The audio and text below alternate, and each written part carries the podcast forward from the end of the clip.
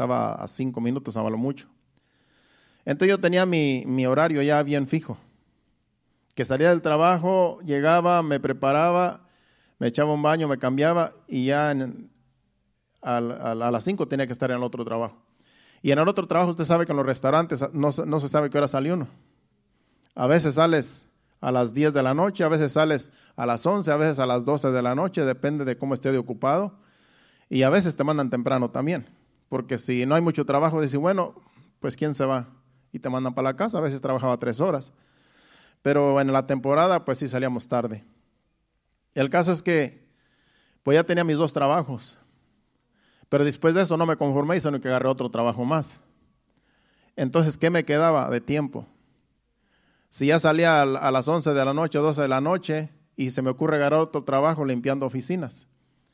Limpiaba unos bancos, unas oficinas de unas real, real, realtors. De tal manera que después me llevaba a mi esposa también, después de que salía del restaurante, me llevaba a mi esposa a que me ayudara a limpiar esas oficinas. Pues yo decía, bueno, ya para que no se sienta sola, yo tampoco, pues me va a ayudar unas cuantas horas. De tal manera que llegamos a la casa a las 3, 4 de la mañana. Ya para las siete y media tiene que estar en el, trabajo de la mañana. Entonces, ese versículo me está hablando a mí, como yo estaba antes. Pero no es un buen consejo, yo no se los aconsejo que ustedes hagan eso, porque el cuerpo no aguanta. No estuve trabajando mucho tiempo, a lo mejor estoy trabajando algunos meses, no sé, no puedo decir cuántos meses estuve trabajando, pero sí trabajando, estuve trabajando algunos meses así. Yo tenía los puños llenos, como dice ese versículo. Tenía los dos puños llenos. ¿Por qué? Porque me puse a, trabajar y a ahorrar y a ahorrar y a meterle al banco y a meterle al banco. Y como no tenía mucho gasto, pues sí estuve ahorrando. En poco tiempo ahorré, digamos, algo de dinero. Pues yo tenía los puños llenos. El problema es que tenía aflicción.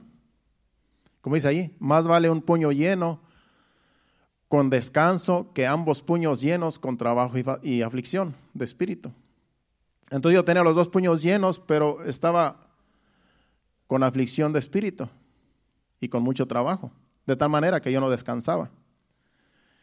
Y de paso todavía mi esposa pues la abandonaba por mucho tiempo, de tal manera que pues ella también estaba afligida por mi causa. ¿Por qué? Porque no le dedicaba tiempo a ella.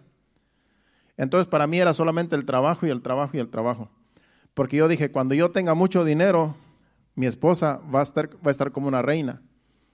Porque ella no le va a faltar zapato, no le va a faltar vestido, no le va a faltar comida, no le va a faltar nada, porque ella va a ser como una reina y yo voy a estar ahí con ella. Y ella va a estar toda una vida conmigo feliz, porque ella no le va a faltar nada.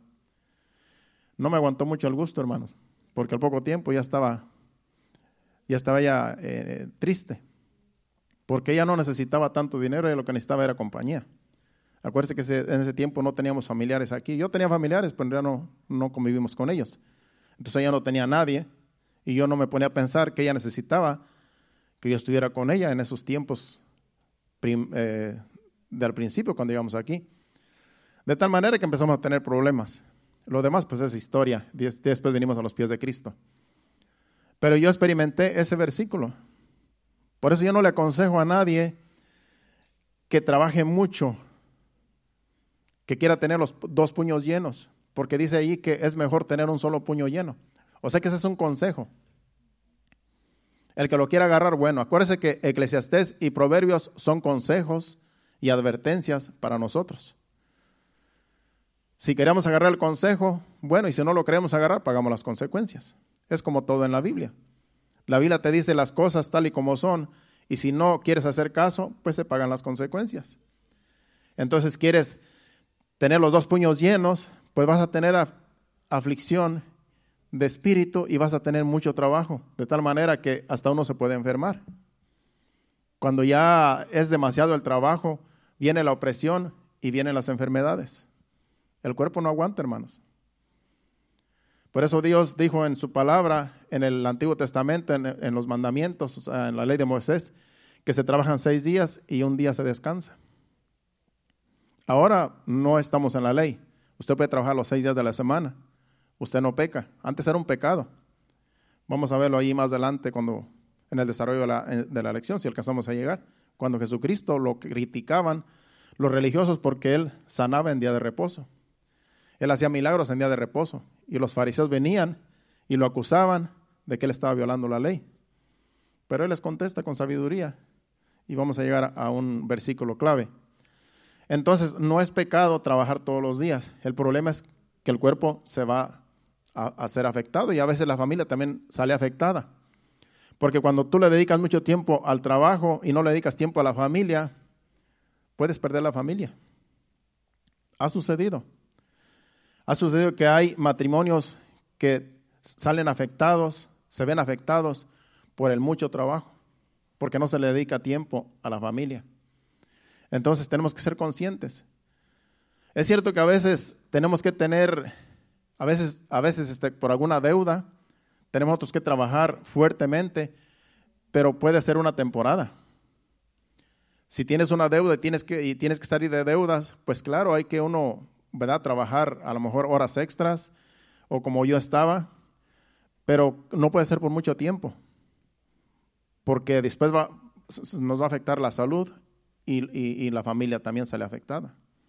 Entonces, si tenemos alguna deuda o algo que queremos nosotros comprar que, que nos urge, sí podemos a lo mejor trabajar así, extra, pero solamente para salir del problema. Ya cuando se sale del problema de la deuda, entonces volvemos de nuevo a un ritmo, a un ritmo normal de trabajo, para que todo marche bien en el hogar y, en nuestra vida espiritual también. Entonces, esos son versículos sabios para nosotros, para que nosotros agarremos lo que debe de, lo que nos conviene. Tú puedes tener un puño lleno y como dice allí, es mejor con un puño lleno. En otras palabras, no necesitas ser rico para ser feliz. Simplemente tiene lo necesario, eso es tener el puño lleno. Tiene lo necesario para darle a la familia y para los gastos, eso es traer el puño lleno. Pero querer ah, tener en abundancia es tener los dos puños llenos, pero pagamos las consecuencias, con aflicción de espíritu y con mucho trabajo. Entonces vamos a, hay que ser sabios. Es un consejo que nos da aquí el, el Señor. Y esto lo escribió Salomón, era un sabio. Si vamos a Génesis capítulo 3, versículo 19, nos vamos a dar cuenta que en un principio, dije 3.19, ¿verdad? No, eso va a ser antes. En realidad es, es antes. A es 2.19. No, sí es, sí es 3.19. Sí es 3.19, creo.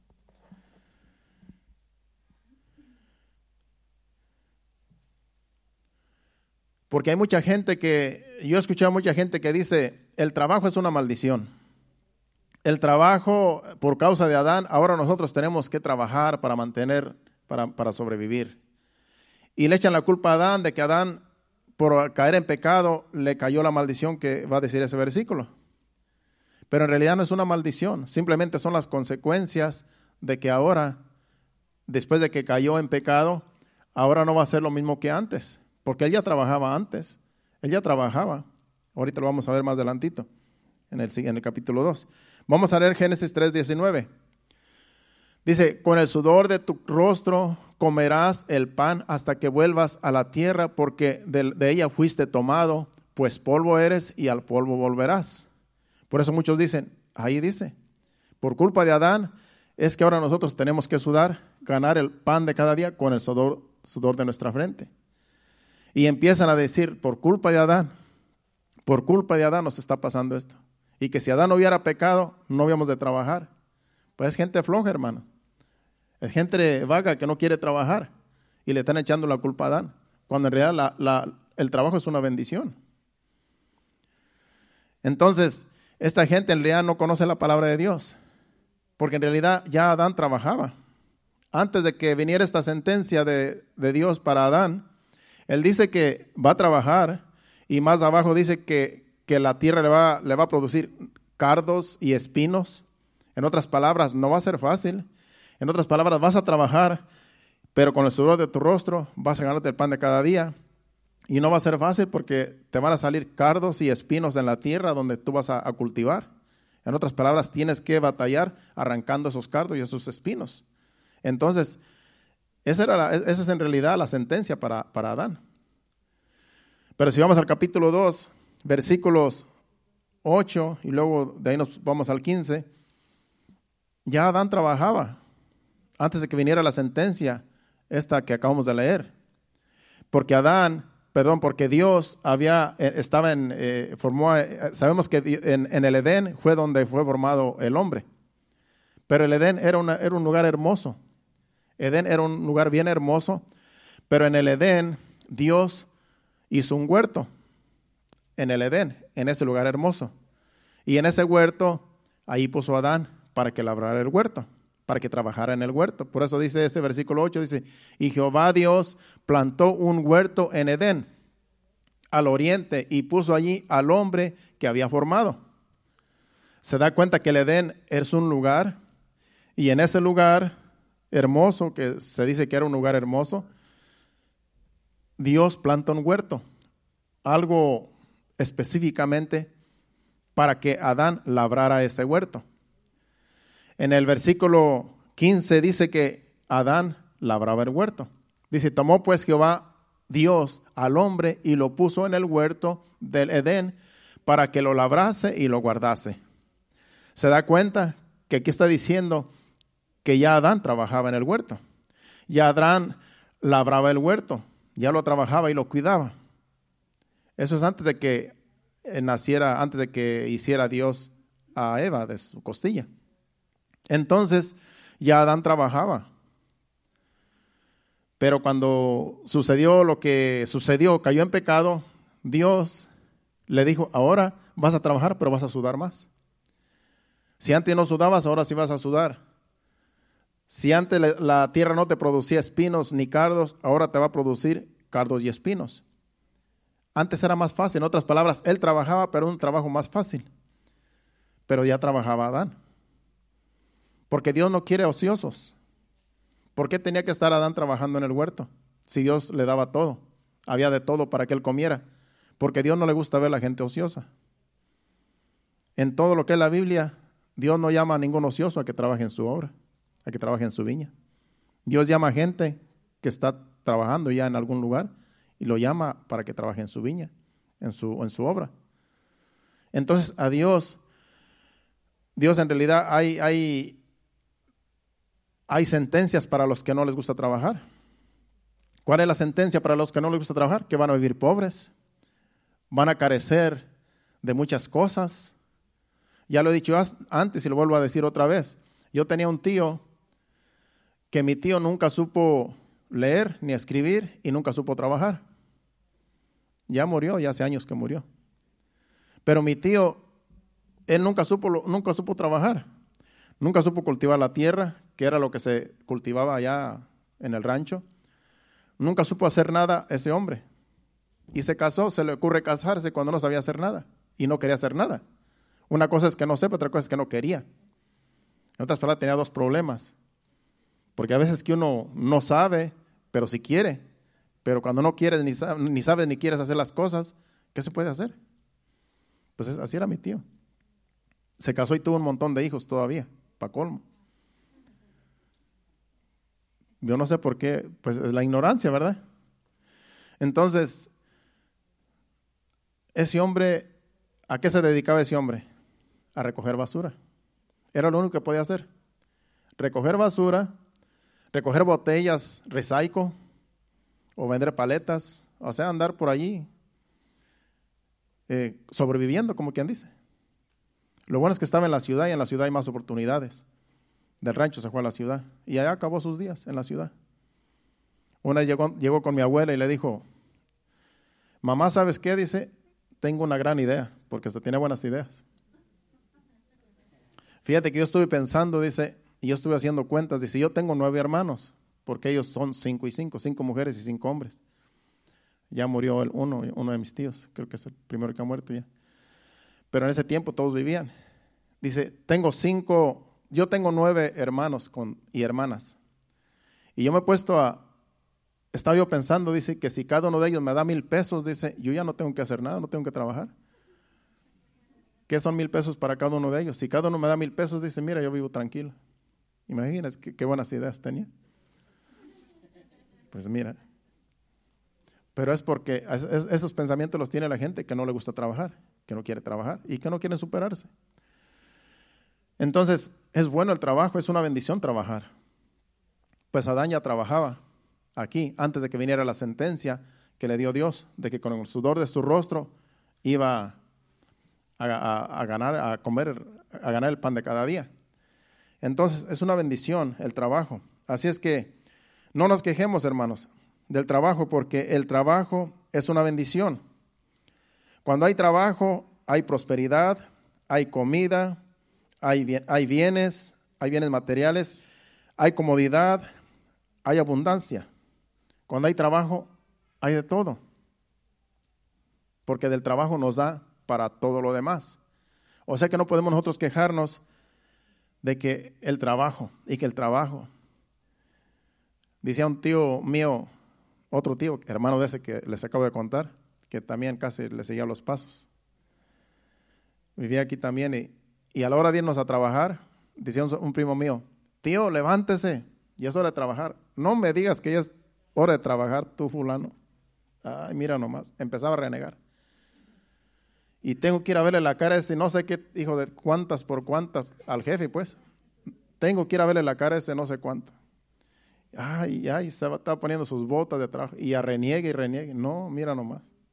Tener que ir a trabajar y a verle la cara a aquel sinvergüenza. Bueno, eso era todos los días. Era la misma cantaleta.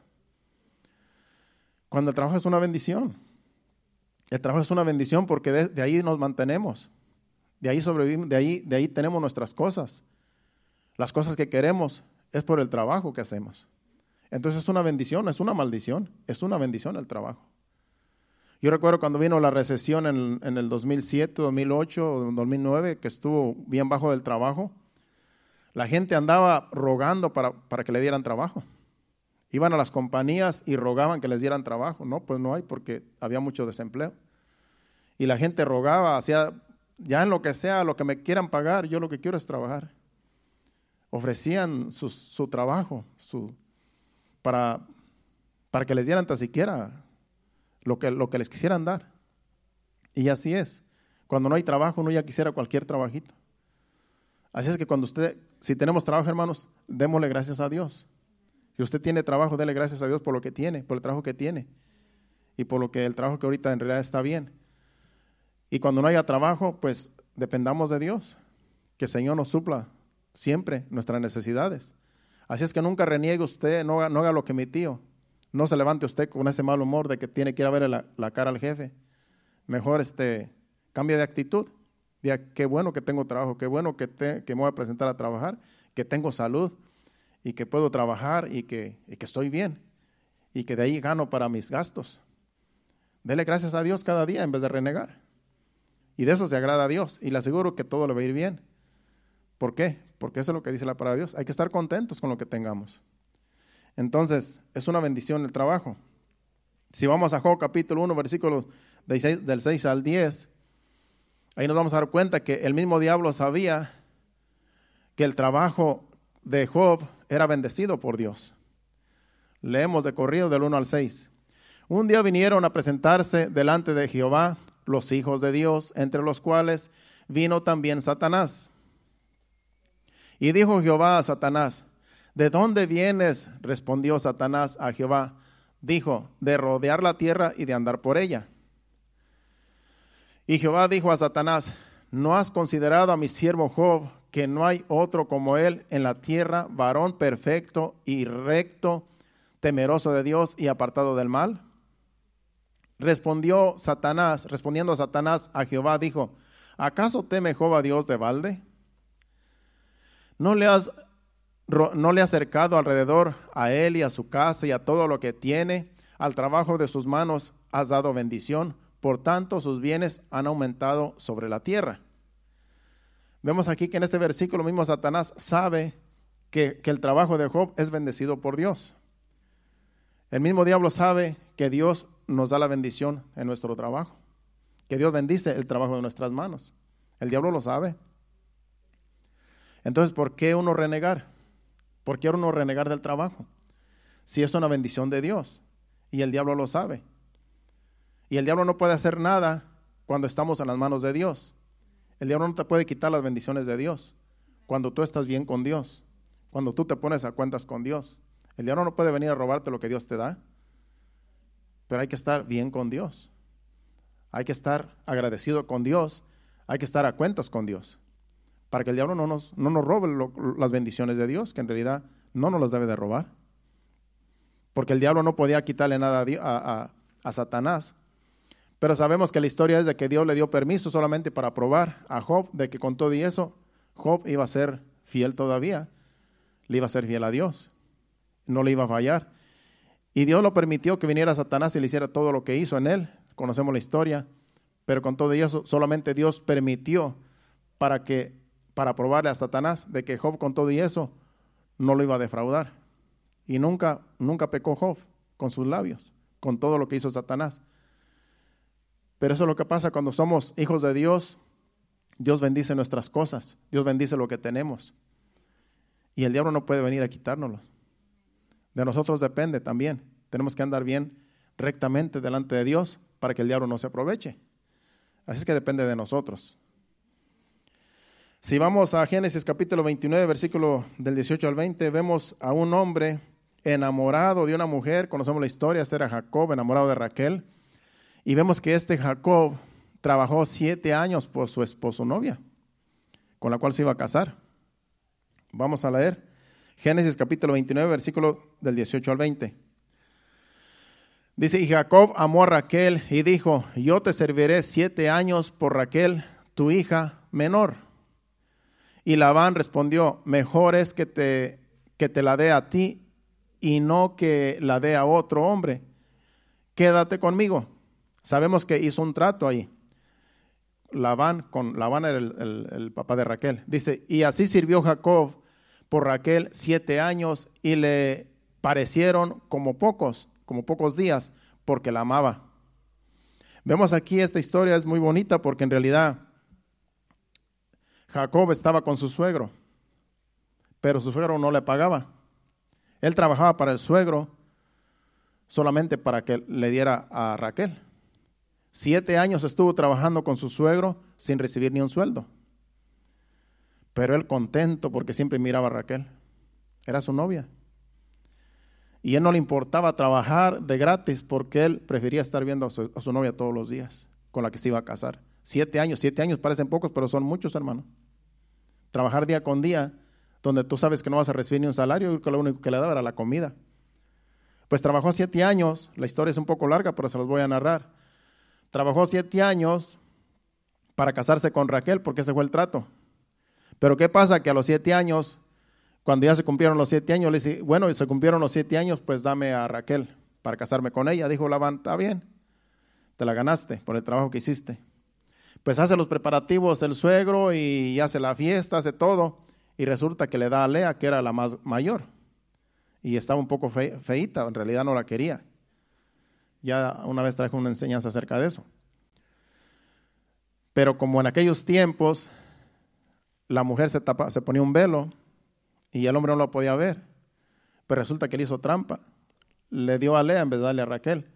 En la boda, pues todo estuvo bien en la fiesta y, y Lea con el velo puesto en su cara. Jacob pensaba que era Raquel, no sabía que su suegro era un tramposo. Y cuando ya al día siguiente se da cuenta, cuando amaneció, se dio cuenta que era Lea y va bien enojado con su suegro y dice, tú me hiciste trampa porque me dijiste, quedamos que era, era Raquel, no Lea. Dice, bueno, es que como ella es la mayor, pues te la di a ella, pero después te doy a la otra. Dice, pero trabaja otros siete años más. O sea, por 14 años tuvo que trabajar por Raquel, por la trampa, pero después él también le hizo otras trampas a él. En realidad eran tramposos los dos. Por eso Jacob quiere decir tramposo, porque le, le ganó la primogenitura a su hermano Saúl. Y eso lo quiere decir, Jacob quiere decir tramposo, usurpador. Por eso Dios le cambió el nombre a Israel después, ya cuando se convirtió de corazón. Pero vemos, dice ahí, pues que se le hicieron pocos días esos siete años, pero después otros siete años más, añade el otros siete años más, fueron catorce. pero se le hicieron pocos. ¿Por qué? Porque amaba a Raquel. Cuando tú tienes un propósito, se te hace poco el tiempo. Cuando hay un propósito, el trabajo que tú haces, tú tienes una meta, tienes un propósito y se te hace fácil el trabajo, se te, hace, se te va el tiempo rápido, porque tienes una meta, tienes un propósito. Eso fue lo que le sucedió a Jacob. Por eso se le hizo fácil trabajar, de gratis. Así es que cuando hay un propósito, cuando hay una meta, cuando hay algún, algún plan, se trabaja con gusto, con esmero. Porque tú dices, pronto aquel va a ser mío, pronto aquella va a ser mía, pronto vamos a hacer esto, pronto vamos a hacer otro. ¿Por qué? Porque ya hay un plan, ya hay una meta. Entonces, cuando no hay metas, se frustra uno. Yo tenía un amigo que eh, estábamos los dos solteros todavía y él pues este, se frustraba porque se le hacía difícil conseguir novia. Y ya se casó, ya tiene hijos, ya tiene su compañía. Pero entonces él se frustraba porque decía, Carlos dice, a mí me gusta mucho trabajar. Yo trabajo mucho, dice, me gusta el trabajo, dice. Pero me pongo a pensar, ¿para qué trabajo si no tengo hijos, no tengo esposa? Dije, pues algún día lo vas a tener. Algún día vas a tener esposa, algún día vas a tener hijos. Se le hacía bien difícil conseguir una novia, porque era bien tímido. Tenemos que andarle por ahí buscando la novia a él porque él no podía conseguirla. Al fin alguien se la consiguió y se casó. Digo que alguien se la consiguió porque él no podía. Se le hacía bien difícil. Pues ya tiene hijos, ya tiene hijos grandes. Pero él decía, él, estaba bien triste esa vez. Dice, no, y es que él cuando se ponía así, se ponía pues bien serio. Dice Carlos, dice, me he puesto a pensar, dice que yo no, no, no tengo futuro. ¿Para qué trabajo tanto? Gano mi dinero, gano mucho dinero y, ahorro. Dice, pero ¿para qué? No tengo hijo, no tengo esposa, dice, y ni esperanzas de tenerla porque no podía, no podía buscar. Y no es que estaba feo, lo que pasa es que no sabía cómo. Necesitaba unas clases. Sí, se le hacía difícil hacer una conversación con una mujer. Ya una vez le conté, aquí rapidito, este, resulta que me saqué unas fotos, nos sacamos unas fotos, ¿verdad? Y él salía bien, era bien ¿cómo se llama? fotogénico. Porque parecía, cuando sacaba fotos, se miraba como un galán, se miraba como un artista. No sé cómo él salía bien en las fotos. Y como yo trabajaba en la Publix, en la que está ahí por la bonita Beach Road, que todavía está la Publix ahí, yo ahí trabajaba entonces, pues nos sacamos fotos donde andábamos allí y todo. Y yo las fui a revelar ahí en ese tiempo, pues había que llevarlas a revelar. Y ahí las revelaban. Y yo estoy viendo las fotos ahí una por una cuando las saqué. Y en eso una muchacha, una puertorriqueña, como, tenía como 16 años, una jovencita, me ve que yo estaba viendo las fotos. Y dice, Carlos, dice, ¿quién es ese hombre? Pues es mi amigo. No, hombre, pero ¿dónde estaba metido? Que no, mira nomás, qué galanazo. Le dije, es que no es lo que tú ves. No es así, no es. No, pero mira nomás. Pues se miraba bien el muchacho. Pues sí, está bien en la foto. Pero es que ya en persona no es, no es, el, no es el mismo. No es lo que tú piensas. Pues yo lo conocía bien al muchacho, pues bien tímido. Bueno, me hizo que se lo llevara. Tráemelo, dice, tráemelo. Yo no sé cómo hacer, pero me lo vas a traer. Dice, yo lo quiero conocer. Pero tráemelo. Bueno, me exigía. Y ya tuve que decirle, fíjate que hay una muchacha allá que quiere conocerte y pues te tengo que llevar porque me está exigiendo. Y lo llevé. Yo sabía que se iba a decepcionar la muchacha porque yo la conocía. Dije, se va a decepcionar, pero y bueno, le va a dar su gusto a ella. Pues ella llegó ahí todo cabizbajo ahí. Y ya los presenté, bueno, este es fulano y aquí está fulano. En un break que ella tuvo, pues. Y ya se sentaron en una, una banquita las que están ahí por fuera. Y yo miraba pues que yo trabajando, yo miraba pues que él ahí nada más se agachadillo así. Y ella pues como pues quería que le dijera algo, ¿verdad? Y él solamente agachado así. Dije, no hombre, ya no la hizo. Ya no la hizo este muchacho. Y yo ni cómo ayudarlo pues. No, no la hizo hermano. No la hizo. Pues ya cuando salí, ya cuando me vio tres con la muchacha, cuando ya vino su break, le dije, ¿qué pasó? No, dice, no me quiere decir nada, dice, no, no habla. Pues que tiene vergüenza, le digo, es que tal vez vergonzoso, yo te dije, pero como en la foto se ve bien, pues sí, pero por eso yo te decía, se decepcionó. Y ya, nunca más quiso saber de él. Es que a la mujer le gusta que le hablen, le gusta que le digan cosas bonitas, que las enamoren, y él no, no le sale una palabra. Imagínese. Pues al fin se casó, bueno, él ahora ya tiene su vida ya hecha.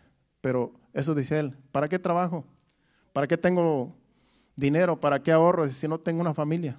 Ahora pues ya tiene hasta su negocio y todo, tiene su familia y todo, o sea que ya no tiene que quejarse.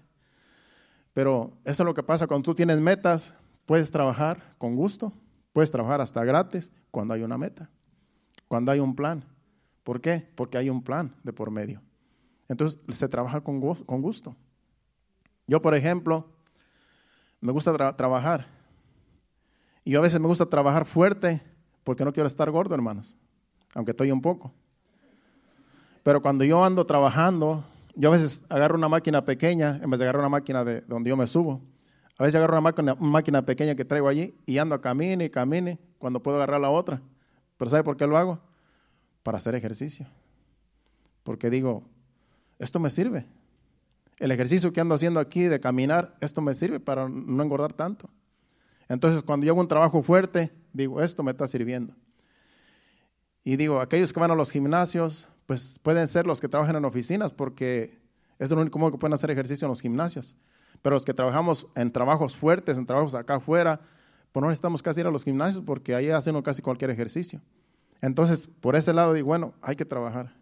Y me animo y le doy duro y digo, esto es para, para echar las calorías fuera. Estoy ganando, digo yo, estoy ganando dinero, estoy haciendo ejercicio y, estoy en buena forma. En cambio, si voy a un gimnasio, tengo que pagar y estoy ahí a dale, dale, dale, dale y no estoy ganando nada. Solamente estoy gastando energía y no estoy ganando nada. En cambio, trabajando, gano dinero y, me mantengo en forma. Bueno, esa es mi mentalidad, no sé si estará bien. Yo el que tengo la mentalidad de mi papá, dice mi papá, ¿sabes qué? Dice, yo tengo un hermano que hace ejercicio, el que es menor que yo. Dice, por ahí ve a tu hermano, dice, correr con unas cosas que se pone acá abajo, dice, unas cosas que le llaman polainas, creo. Dice, por ahí se fue corriendo, dice, pero qué tonto tu hermano, dice. ¿Para qué se anda poniendo esas cosas? ¿Qué no es que esas cosas le ponen más pesados los pies? Dice. Pues que se va a correr sin ellas. Pero si quiere hacer e-, ejercicio, mejor que se ponga a trabajar. ¿Para qué anda corriendo ahí de, solamente para, no sé, para qué? Dice, no, yo esta juventud yo no la entiendo. Si quieren perder peso, váyanse a trabajar, dice. Mi papá es muy trabajador. Entonces, yo también tengo un poco de eso. Que digo, tengo que sacarle ganancia al ejercicio. Y si me van a pagar por hacer ejercicio, por cortar el zacate, por hacer trabajos, me pagan y me mantengo en forma. El día que esté en una oficina o en mi casa que no tenga trabajo, pues entonces tendré que ir a un gimnasio. No me queda otra. Pero mientras se pueda sacar ganancia en algo, pues hay que sacarle ganancia al trabajo. Y así uno se mantiene bien. Bueno, ese es un comercial mío. Vamos adelante porque el tiempo está pasando.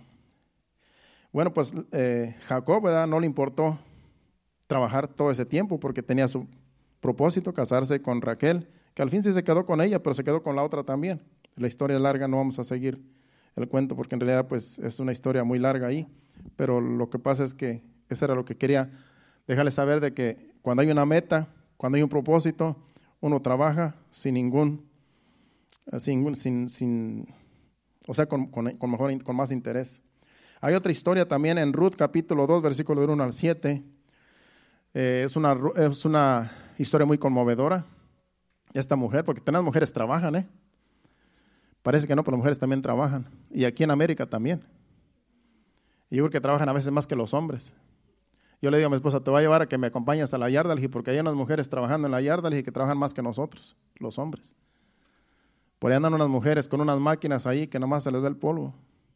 No, decía yo, aquí estoy bien. Me acompaña de vez en cuando. Dice, no, allá el sol está caliente. Pero le digo, mira esas mujeres, no hombre, esas mujeres son, no paran, ah, trabajan igual que un hombre aquí. Pues las mujeres también son trabajadoras y aquí en la Biblia están. En la Biblia hay de todo, hermanos. En la Biblia hay de todo. Entonces, vemos esta historia muy conmovedora de Ruth. La conocemos, pero vamos a leerla. Ruth, capítulo 2, versículo 1 al 7. Sabemos que Ruth era, era una moabita, estaba en, los campos de Moab. Moab es, un, es gente pagana, no es gente de Israel. Entonces la suegra se vino con su suegro para allá ya se casó, se casaron sus dos hijos con ella y con la otra que se llamaba Orfa. Y de regreso, cuando ya murieron sus el esposo de, Ruth, se vino con Noemí, que era la suegra, a, Belén, que era donde era el, el, que era el esposo de, Noemí. Pues cuando vinieron de regreso, llegaron a, los, a, trabajar. Acuérdense que era la, la, la suegra y la nuera y no tenían trabajo, tenían que hacer algo. Pero aquí lo que me llama la atención es que esta muchacha era bien hacendosa y quería mucho a la suegra. Y le pidió de permiso que fuera a trabajar, a, espigar, como a pepenar, decimos nosotros a pepenar las espigas que dejan los trabajadores cuando están en la, en la cosecha. Pues este, le pidió permiso para que fuera y vamos a leer la historia y después seguimos. Del 1 al 7 dice, aconteció en los días que gobernaban los jueces, mejor vete al capítulo 2 porque es el capítulo 2 porque ese es en realidad muy larga la historia para llegar ahí y más o menos narré lo que pasó capítulo 2, versículo del 1 en adelante. Dice, tenía Noemí un pariente de su marido, uh, hombre rico de la familia de Elimelech, el cual se llamaba Boz. Y Ruth, la moabita, dijo a Noemí, te ruego que me dejes ir al campo y recogeré espigas en pos de aquel a cuyos ojos hallaré gracia. Y ella le respondió, ve, hija mía.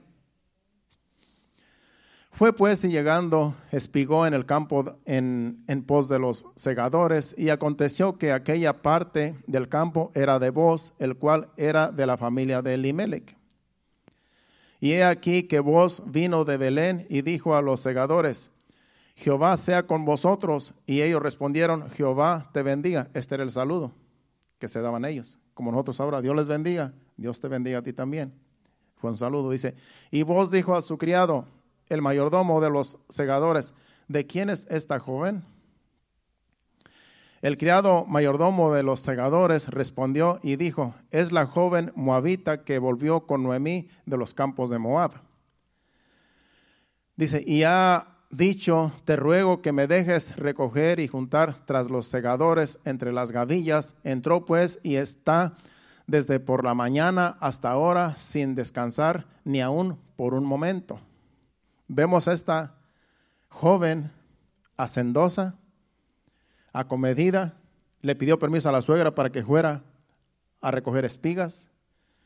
Y si le dio permiso, pues resulta que ese voz era pariente del, suegro de, Ruth. Y halló gracia. Entonces vemos aquí que esa, esa joven está desde la mañana hasta la tarde espigando. Dice, y no ha parado ni un rato. En otras palabras, era una mujer bien hacendosa, bien trabajadora. Entonces, si nos vamos al versículo 17, versículo 17, ese mismo capítulo, dice, espigó pues en el campo hasta la noche y desgranó lo que había recogido y fue como un efa de cebada. La historia es larga, pero no podemos ir a toda la historia. Pero lo que me llama la atención en este versículo dice que espigó pues en el campo hasta la noche. Dándote lo que estamos entendiendo con esos versículos es que esta joven se fue de temprano y estuvo todo el día espigando y no descansó. Llega la noche y lo que espigó ella lo tenía que desgajar, le tenía que sacar el grano a la espiga. Ya de noche lo estuvo haciendo para llevárselo en un bulto y dice que era como un efa de trigo lo que, lo que juntó. Vemos la mujer, esa, esa joven bien hacendosa, bien trabajadora, que no paró porque ella tenía un propósito de llevarle alimento a la suegra que estaba en casa. Y la historia después dice que llegó con la suegra y porque ya eh, vos le había dado también comida, porque vos tenía comida, él tenía comida y le dio de su comida y le sobró y le llevó a la suegra todavía. Dice que guardó lo que le sobró de lo que le dio vos y dice que todavía le llevó a la suegra de lo que le sobró y le llevó y le dijo, aquí está lo que me sobró de la comida y se lo dio a su suegra. ¿Cómo vemos el corazón de esta Noemí? Y eso que no era israelita, era moabita. Y Dios puso sus ojos en ella y de ahí viene también el linaje de Jesús. Cuando usted va a la historia, usted la menciona también a Ruth, porque de ahí viene el linaje de Jesucristo. Entonces vemos ahí esta joven hacendosa, trabajadora, le gustaba trabajar. El propósito de ella era traer para que comieran ella y su suegra.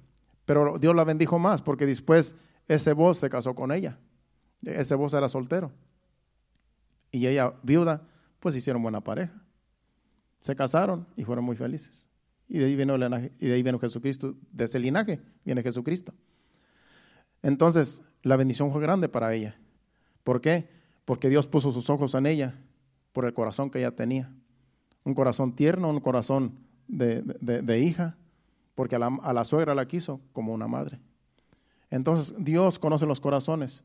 Cuando tú tienes un corazón hermoso, bonito y haces las cosas para las personas, Dios pone sus ojos en ti y Dios te bendice. No importa dónde estés, dónde vayas, Dios pone los ojos en aquellas personas que son hacendosas y tienen un corazón muy bello. Y Dios los bendice y los prospera.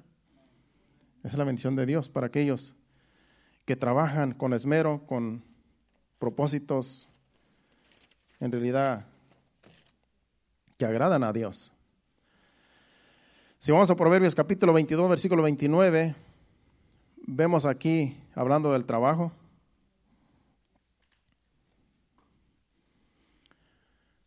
Proverbios 22, versículo 29. ¿Has visto hombre solícito en su trabajo? Delante de los reyes estará, no estará delante de los de baja condición.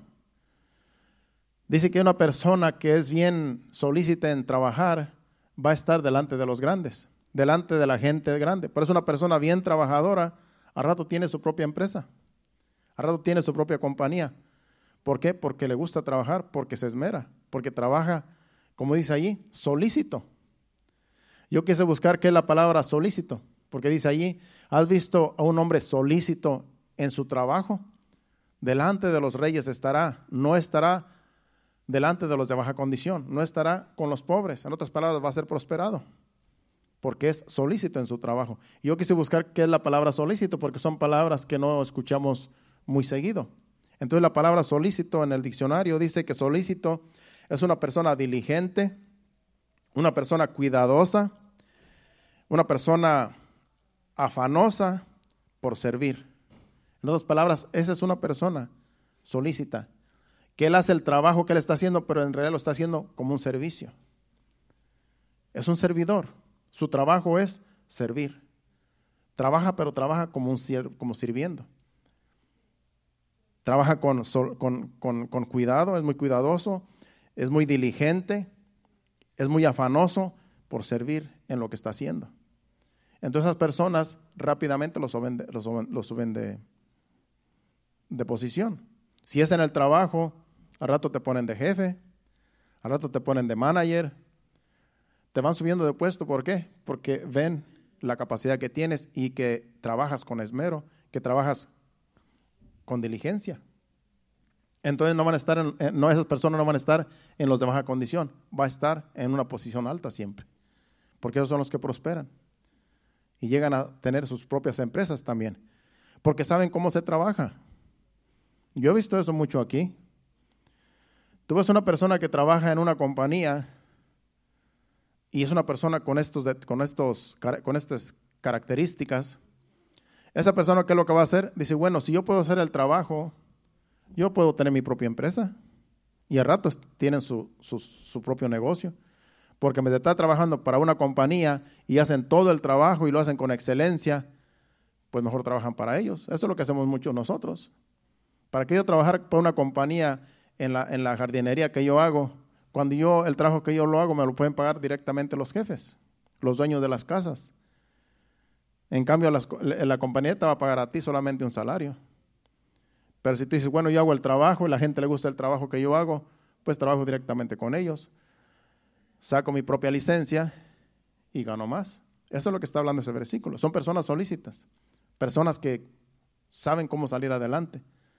Pero una persona que no le importa el trabajo y andan de aquí para allá, donde quiera los votan porque no quieren trabajar, pues nunca van a llegar a ningún sitio, en ningún lugar. Porque no son solícitos. Porque en realidad no quieren trabajar. Por eso es muy importante tener ganas de trabajar, porque el trabajo es una bendición. Y lo que tú haces con, gusto, te van vas a ser premiado por lo que tú haces. Y te van a ascender a, a otras posiciones. Y como te digo, después puedes ser hasta dueño de la tienda. Si tienes, estás trabajando en una empresa. Pero son personas, ¿verdad?, que sobresalen. Personas que son solícitas.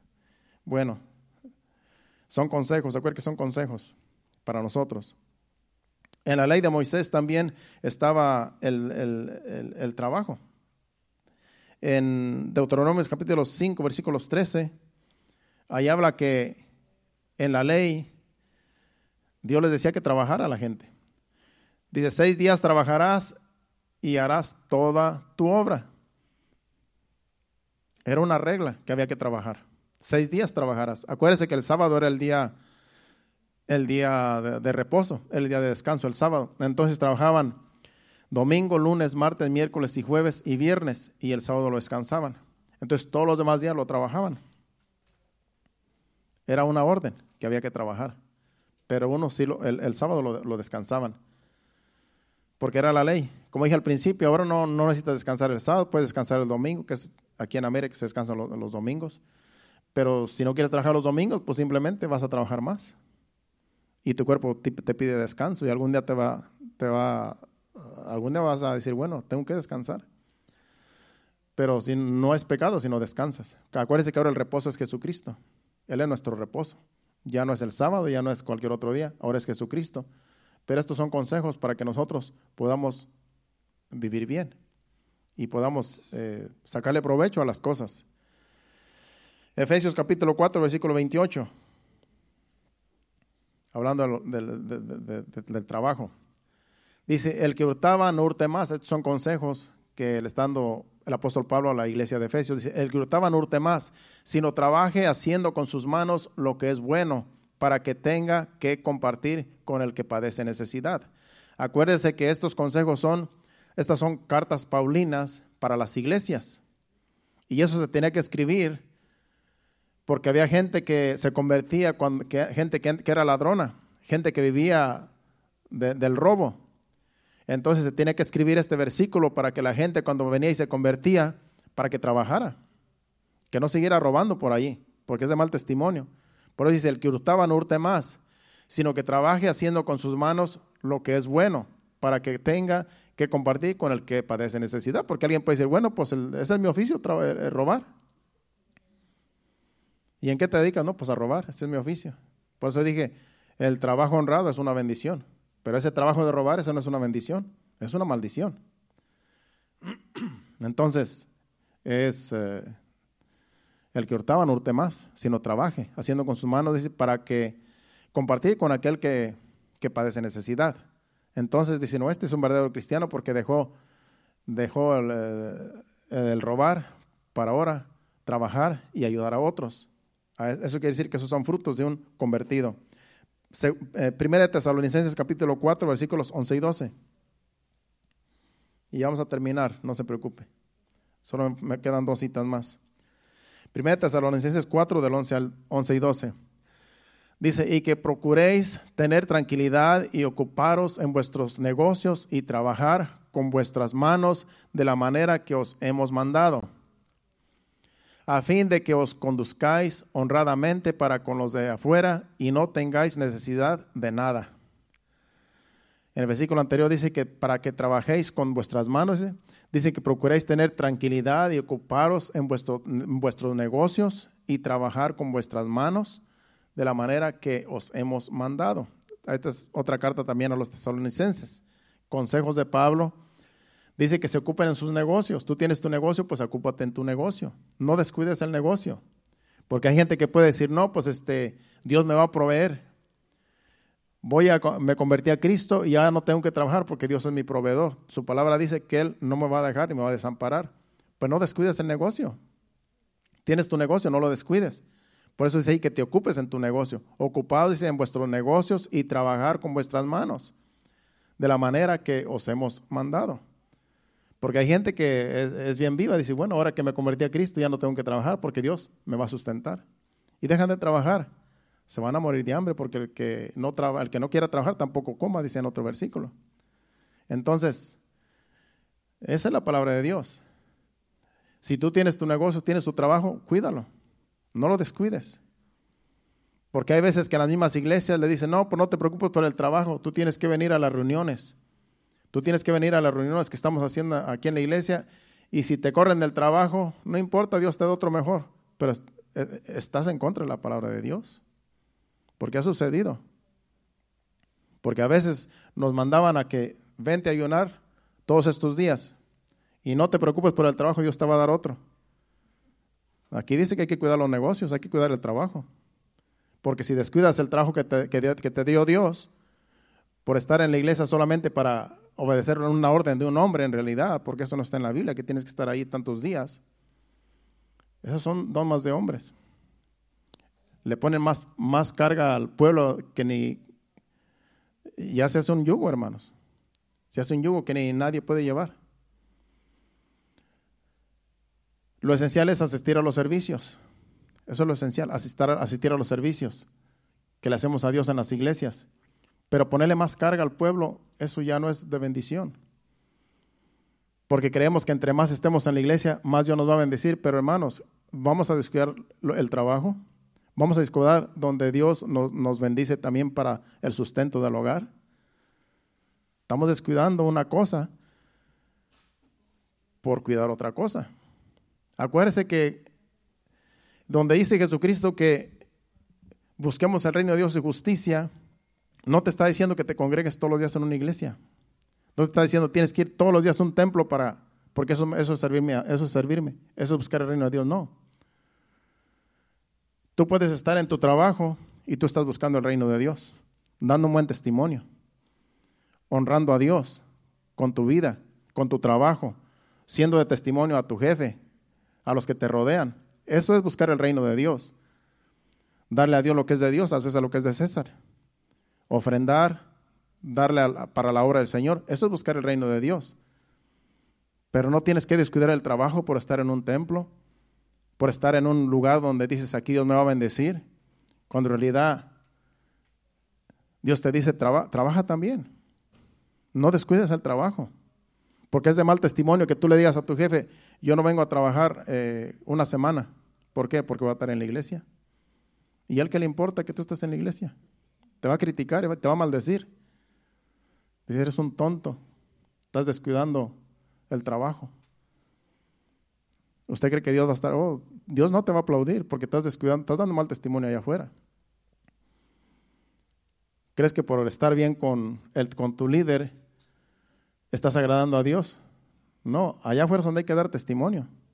Porque aquí tu líder también te puede también poner, ponerte en el piso la persona que tú dices que es tu líder en la iglesia. El día que le caes mal, simplemente te, te bota. Ya no eres bienvenido. Y no es Dios, es la persona que está dirigiendo esa obra. Tenemos que dar buen testimonio allá afuera, hermano. Allá es donde Dios nos va a llamar a cuentas cuando nosotros nos presentemos delante de Dios. Las personas que nos conocen son a las que tenemos que darle testimonio. Aquí en la iglesia, hermanos, todos nos amamos. Aquí en la iglesia todos somos amor. Pero allá afuera es donde se necesita dar testimonio. Allá es donde se necesita hacer luz. Porque allá está un jefe que te está esperando para que trabajes. Allá está un jefe que te está esperando porque necesita tus servicios y tú estás sirviendo a Dios cuando le sirves al jefe. Eso está también en la Biblia. El apóstol Pablo también menciona eso que seamos de buen testimonio. Y aún dice, no, no solamente con aquellos que se portan bien, aún con aquellos que son difíciles de soportar. Dice que tenemos que portarnos bien, hablando de los jefes. Entonces, allá afuera es donde se sabe quién es quién. Yo estaba trayendo aquí un, mensaje el domingo y, un amigo mío que vino de visita al día siguiente dice, Carlos dice que bien predicaste. Hermanos, me sentí bien. Yo creo que por eso estoy así ahora. Qué bien predicaste, fíjate que es cierto, dice lo que tú dices. Le dije, pues sigue llegando. Sí, sí voy a seguir llegando de vez en cuando. Sigue hacia adelante. Pues me, pues me hizo sentir bien que, y es una visita. A veces uno piensa que se van a ofender las personas, pero no se ofenden, porque es la palabra de Dios. Es la palabra de Dios la que nos confronta. No somos nosotros, no somos los que predicamos, porque nosotros solamente traemos lo que dice la Biblia. Y el que quiera recibir, bueno, y el que no también, pues ni modo. Este es para el que la quiera recibir, ¿verdad? La palabra de Dios. Entonces, hay mucho que hablar, pero en realidad el tiempo ya se pasó. Vamos a Eclesiastés capítulo 4, versículo 9. Y de ahí vamos a otra cita, ahí terminamos. Eclesiastés 4, verso 9. y lo vamos a Eclesiastés 5, 18 y 19, ahí vamos a terminar. Eclesiastés 4, 9. Mejores son dos que uno, porque tienen mejor paga de su trabajo. Quise traer este versículo porque esto tiene que ver también con las finanzas. Dice que mejores son dos que uno, porque tienen mejor paga de su trabajo. Lo que está diciendo ahí es que cuando tú eres soltero, eres single, pues vas a ganar un salario. Solamente tu salario. Pero si ya son dos, ya tienes a tu compañero o a tu compañera, ya son dos salarios. Tiene mejor paga. Si los dos trabajan, pues entre los dos van a solucionar cualquier problema. Entonces dice que dos son mejor que uno. Y usted puede decir, bueno, pero yo prefiero estarme single, soltero. Es mejor solo que mal acompañado. Ah, bueno, pues está bien. Acuérdese que estos son consejos. Estos no son para que usted diga, no, ya eh, el pastor ahí me regañó. Son consejos para que los quiera vivir. ¿Quieres vivir soltero toda la vida? Pues solamente vas a tener un salario el tuyo. Solamente vas a ganar lo tuyo. Y con eso te vas a conformar. Pero si ya son dos, si te casas, estoy hablando a mujer y a hombre, acuérdense que aquí hay mujeres y hombres también. Pero si ya son dos, ya tiene mejor paga, porque dos ganan más que uno. Y pueden compartir la vivienda y todos los gastos, los pueden compartir desahogadamente. Ya no estamos en tiempos como antes, hermano, que la mujer tiene que estar en el hogar cuidando los montón de chiquillos. Porque eran muchos que había que mantener. Mi mamá no salió de la casa hasta hoy en día y vive. Ya tiene ahí 60 años en la misma casa casi. Y ella no sale para a trabajar, nunca salió a trabajar. Pero ¿para qué salía, hermano? Si teníamos, éramos 10. No nos daba, no nos daba abasto. Hacía como dos corterones de maíz de tortillas para todos los chamacos que éramos bien comelones.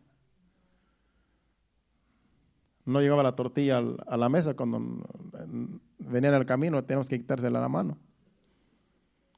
Así éramos todos, contamos chiquillos. Ella haciendo las tortillas y nosotros quitándole el comal y échala para acá. Y, otra tortilla y otro para otro ahí. Pero ahora no, ahora las, los tiempos cambiaron. Si Ruth la Moabita trabajaba, las mujeres también trabajan aquí, donde quiera. Aquí en China, como dice el dicho. Entonces, no hay que criticarlas. A veces es necesidad de que tienen que trabajar, pero a veces trabajan porque les gusta trabajar también. Quieren aportar. Si eres rico y eres millonario y tienes tu esposa y, no quieres que trabaje, pues está bien, pues que no trabaje, pero pues suple todas las necesidades que, que quiera pero las cosas no están como quien dice para, tú eres mi reina, tú no vas a trabajar, tú quédate en tu casa, yo mantengo el hogar, no te preocupes. A veces se necesita que trabajen los dos, pero si hay lo suficiente, pues está bien, porque también es necesario que la mujer cuide de los hijos. Pero como están las cosas, hermano, ¿para qué poner más carga? Como están las cosas aquí en América, en realidad casi siempre se trabaja las dos personas. Por eso dos son mejores que uno, porque tiene mejor paga de su salario.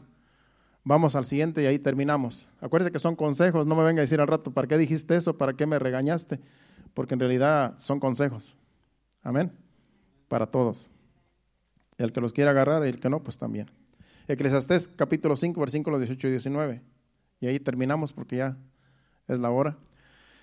He aquí pues el bien que yo he visto, que lo bueno es comer y beber y gozar uno del bien de todo su trabajo con que se fatiga debajo del sol todos los días de su vida que Dios le ha dado, porque esta es su parte. Asimismo a todo hombre a quien Dios da riquezas y bienes y le da también facultad para que coma de ellas y tome su parte y goce de su trabajo, esto es donde Dios. Es donde Dios cuando tú disfrutas tu trabajo. Es donde Dios cuando tú disfrutas lo que tú haces, cuando tú llegas a la vejez y hiciste lo que hiciste, si tienes tus ahorros, trabajaste toda tu vida, es una satisfacción y Dios, amén, es un don de Dios. Que trabajemos. Dice que así mismo todo hombre a quien Dios da riquezas y bienes y le da también facultad para que coma de ellas. Porque hay personas que tienen riquezas y bienes y no las disfrutan, porque son tacaños, porque piensan que si le sacan un peso a la cuenta, se van a volver pobres y prefieren mejor malmente comer. Yo los he conocido. No disfrutan lo que tienen porque eh, piensan que se les va a acabar su fortuna. Y cuando se mueren no se lleva nada. Y viven como pobres porque no supieron disfrutar lo que tenían. Pero cuando Dios te da facultad de que disfruta lo que tú tienes, si eres rico, si Dios te prospera y Dios te da facultad para que lo disfrutes, eso es un don de Dios. Es un don de Dios. Porque no todo el mundo disfruta sus riquezas. Yo he conocido clientes míos que están bien pobres. Están pobres porque tú los ves pobres. Pero tienen una mansión, tienen carros nuevos. Pero hermano, no se les ve porque no quieren gastar.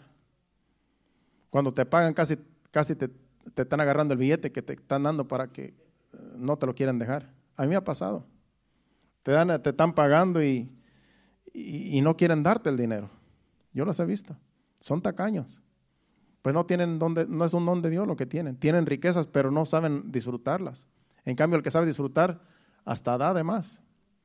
Yo tengo clientes que me dan tips, me dan aquí, me dan allá y me dan y me dan y me dan. Y están bien contentos. Y yo también, pues claro, pues sí me dan. Pero ellos también están contentos porque le dan a uno. Pero hay otros que son tan tacaños que te están pellizcando un billete que no te lo quieren soltar. Es que no todos tienen ese don de Dios, de disfrutar lo que tienen. Lo más importante es trabajar y disfrutar uno de su trabajo y que Dios nos dé esa facultad a todos, hermanos. Que si un día tú eres, rico, que Dios te dé esa facultad de disfrutar lo que Dios te dé. Pero si no, conformémonos con, lo que Dios nos dé. Como dice el apóstol Pablo, teniendo sustento y abrigo, hay que estar contento con lo que tengamos. No queramos hacernos ricos porque el amor al dinero es la raíz de todos los males. Así es que hay que conformarse con el trabajo que tenemos y con la bendición de Dios que nos dé cada día con la salud. Con eso es más que suficiente, hermanos, para seguir trabajando. ¿Cuántos dicen amén? Vamos a ponernos de pie y, pasen al altar. Nos vamos a, ir a nuestros hogares, no sin antes darle un canto de adoración a nuestro Dios, a nuestro Señor. Él se merece la alabanza, la adoración. Él se merece todo lo que nosotros le podemos dar con nuestros labios. Así es que cierre sus ojos medite en este canto, cante este el canto del Señor de despedida y que el Señor siga añadiendo bendición a su palabra, que mientras vayamos a nuestros hogares sigamos meditando en su palabra, que mientras estamos en nuestra casa, en nuestro hogar, el día de mañana que vamos a descansar, sigamos meditando en su palabra, en el mensaje y que sigamos siendo fieles al Señor porque Él es fiel todo el tiempo. Adora a Dios y en breve nos despedimos. Gracias Señor.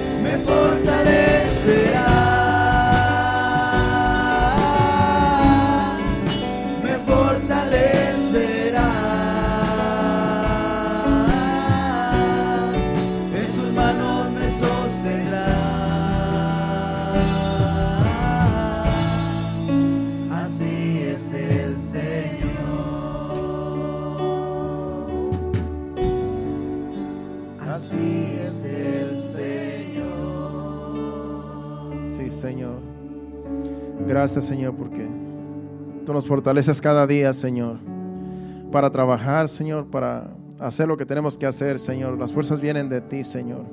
Tú nos das la salud, tú nos das la fuerza, tú nos das el gozo, Señor. Tú nos das, Padre Celestial, el deseo, Señor, para trabajar, Señor, para salir adelante, Padre. Tú conoces, tú produces en nosotros el querer como el hacer por tu buena voluntad, Señor. Y gracias te damos, Señor, por tu Santo Espíritu, Señor, que nos convence, Señor y que así podemos, Señor, darte la gloria y la honra porque siervos inútiles somos, Señor. Sin ti nada somos, Señor. Pero tú, Señor, eres nuestra fortaleza cada día, Señor. Por eso te damos gracias, Señor. Gracias, Señor, por lo que eres, por lo que has hecho y por lo que harás cada día nosotros, Señor. Gracias, Señor. Te pedimos, Señor, que nos lleves a nuestros hogares. Guárdanos, protégenos de todo accidente, de todo mal que lleguemos con bien a nuestros hogares y que tú nos des descanso en la noche para el día de mañana levantarnos fortalecidos, Señor. Y así podamos el día de mañana, Señor, hacer el trabajo que nos corresponde a cada uno, Señor, en lo que estamos haciendo, Padre. Y así honrarte, Señor, cada día, donde quiera que estemos, donde quiera que vayamos, Señor. En el nombre de Jesús, llévanos con bien. Amén y amén. Dios los bendiga. Estamos despedidos. Nos vemos aquí el viernes a las 7.30. Hacia adelante, iglesia. Dios los bendiga.